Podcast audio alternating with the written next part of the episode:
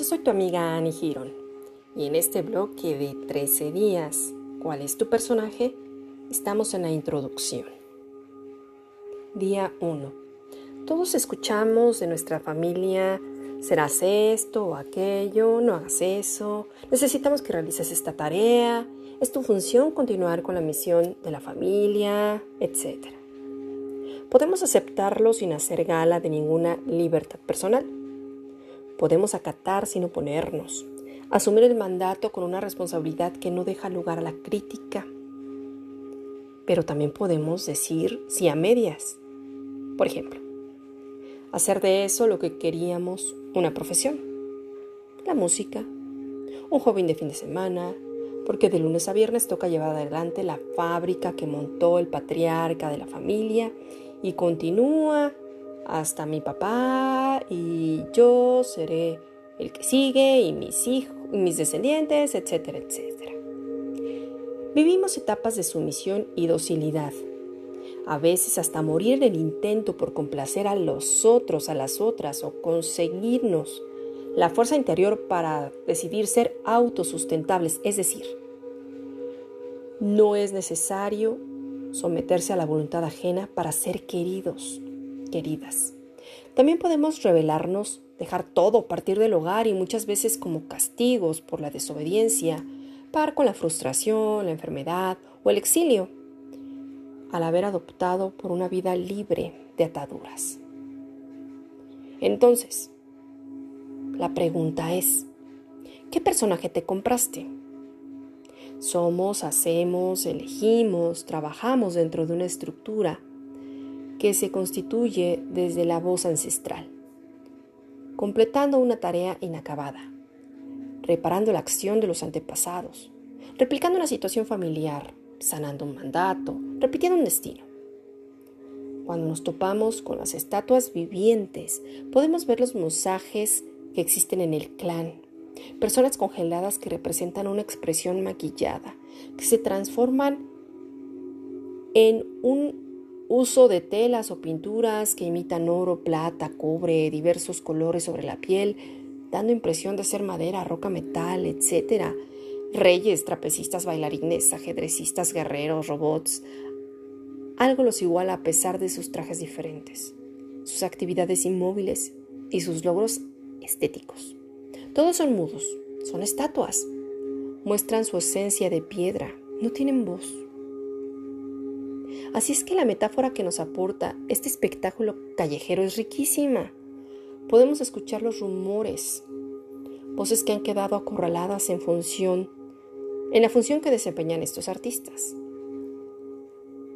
Así como otros más, ¿no? Como los comerciantes, maestros, médicos, abogados, etc. Muchas vocaciones. Recordemos que la palabra vocación viene de vocare, del llamado.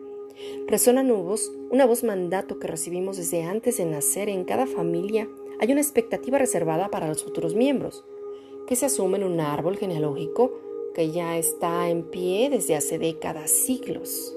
Antes pues se programaban los matrimonios, se designaba qué carreras iban a estudiar, etc. No hace falta ser tan audaz como estos artistas que salen cada mañana con accesorios y se suben a una plataforma y se hacen estatuas. Cuando nos disfrazamos de lo que hayas elegido, psicólogo, policía, deportista, profesor, enfermero, arquitecto, carpintero, no siempre ejercemos labores impuestas. Por suerte, redefinimos en el camino qué ser, quién ser, pero algunas veces respondemos ciegamente al mandato ancestral. Creemos elegir qué hacer y ser, y sin embargo, estamos mudos como las estatuas, congelados de forma viviente, cumpliendo roles asignados, para que la memoria del clan o de la tribu se siga sosteniendo. Si hubo dolor, pues necesitamos médicos. Si hubo injusticia, pues abogados.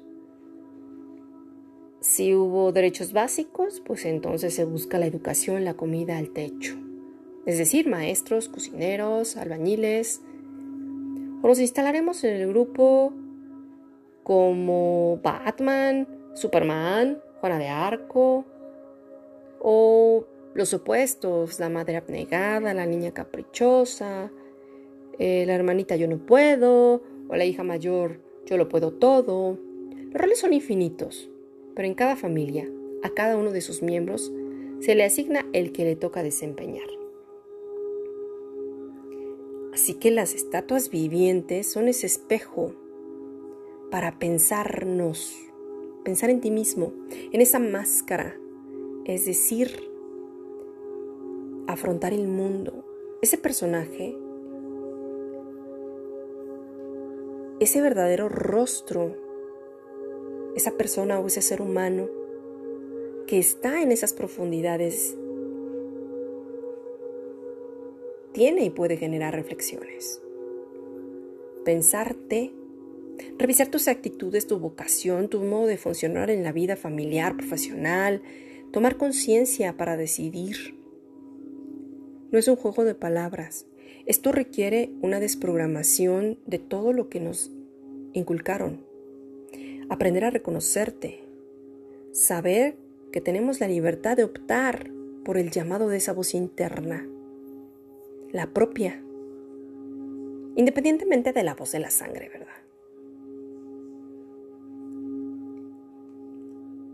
Así que escúchate y deja de ser una estatua interpretando a cierto personaje. Quédate en este bloque. Son 13 días. Yo soy tu amiga Annie Giron.